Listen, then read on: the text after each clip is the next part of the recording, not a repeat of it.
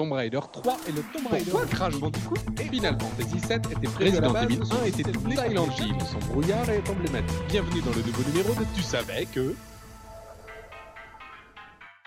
Bonjour tout le monde et bienvenue dans ce nouveau podcast de You Died. Hein? Mais c'était quoi ce truc? Je disais donc bienvenue dans ce nouveau podcast de Tu savais que spécial Dark You Died. Vous l'aurez deviné, il s'agit d'un spécial Dark Souls. Connaissez-vous tout de la série? C'est parti Dark Souls est un jeu vidéo de type action RPG développé par l'entreprise japonaise From Software.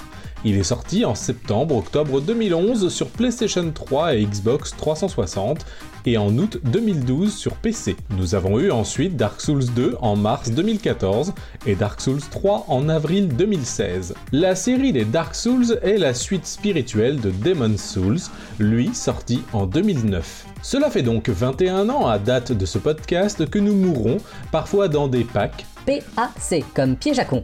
et aimons ça. Il existe 2-3 petites choses amusantes sur cette série.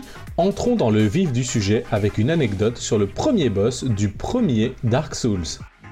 Vous venez de commencer le jeu, puis hop, 15 minutes plus tard, bim, premier boss. Le jeu est censé vous faire comprendre qu'il vaut mieux fuir, trouver de quoi s'équiper correctement et revenir. Comme d'habitude, les gamers n'aiment pas trop qu'on leur impose des choses. Avec un peu d'acharnement, vous pouvez battre ce boss avec un morceau d'épée brisée ou même avec vos poings. Ça prend du temps, certes, mais au moins le jeu il sait à qui il a affaire, ah mais... En sus, ça rapporte une arme, alors allez. From Software avait trouvé une façon assez originale de punir tous les gamers japonais de Dark Souls qui allaient jouer online avant la date de sortie officielle avec des jeux récupérés par des moyens divers et variés, légaux ou non, pour éviter les spoils. Le jeu vous faisait popper des ennemis ayant des stats au max, de quoi vous donner envie de rage quitter. De toute façon, même pas besoin de ce truc pour avoir envie de rage quit un Dark Souls. Hein. D'ailleurs, jouer online peut s'avérer décourageant par notamment le fait que votre partie peut être envahie par d'autres joueurs, ayant pour maline habitude de tuer les petits nouveaux qui s'aventurent ci et là. Le jeu vous propose d'ailleurs de tester un peu cela avec des PNJ faisant office de joueurs adverses. L'un de ces PNJ, ou plutôt une, est assez original. En effet, cette femme est vêtue d'un bikini, d'un énorme couteau de boucher et d'un sac sur la tête. Cette PNJ a été utilisée lors du développement pour tester certaines mécaniques et idées. Puis finalement, elle est restée parce que c'est fun d'avoir un PNJ à moitié à poil avec un sac sur la tête. L'acharnement est parfois récompensé et prévu. Si vous parvenez à battre l'ennemi Sir Alone sans vous prendre un seul coup, plutôt que de mourir bêtement, il se fera un gentil seppuku, puisque vous aurez totalement bafoué son honneur. L'univers des Souls bénéficie d'une DA très soignée et recherchée, une ambiance comme peu de jeux savent travailler. Dans Dark Souls 2, vous avez un ennemi ayant une forme de scorpion, Nashka, cet ennemi devait originalement se trouver dans un désert, l'équipe voulant implémenter toute une région désertique. Cependant, le rendu était beaucoup trop désert basique, ne reflétant pas assez une ambiance soulesque. Cet endroit fut donc abandonné. Dans les Souls, si ce n'est pas assez Souls, alors on jette. Ces jeux sont réputés comme étant difficiles à maîtriser, ce n'est un secret pour personne. D'ailleurs, lors du lancement de Dark Souls 2, la première journée, 42 personnes mouraient chaque seconde. Comme le jeu envoie des données et autres statistiques aux développeurs pendant que vous jouez, From Software a pu s'apercevoir que ah oui, on a fait un jeu difficile. Ah oui, tiens. Un des boss les plus durs à battre est Bed of Chaos, le lit du chaos si on fait une traduction moche.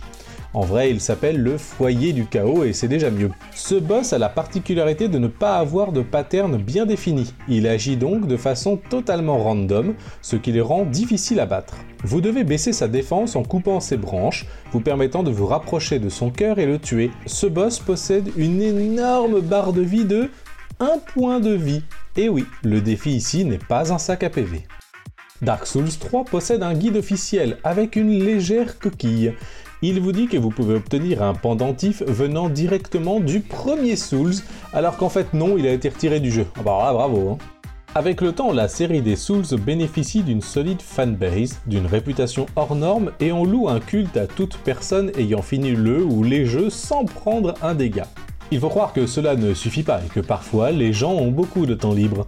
Ainsi, un streamer nommé The Super Scrubs, après avoir montré qu'il pouvait jouer à Dark Souls 3 avec les bongos de Donkey Kong Konga, hmm, a battu un boss de Dark Souls 3 en utilisant des bananes. Mhm.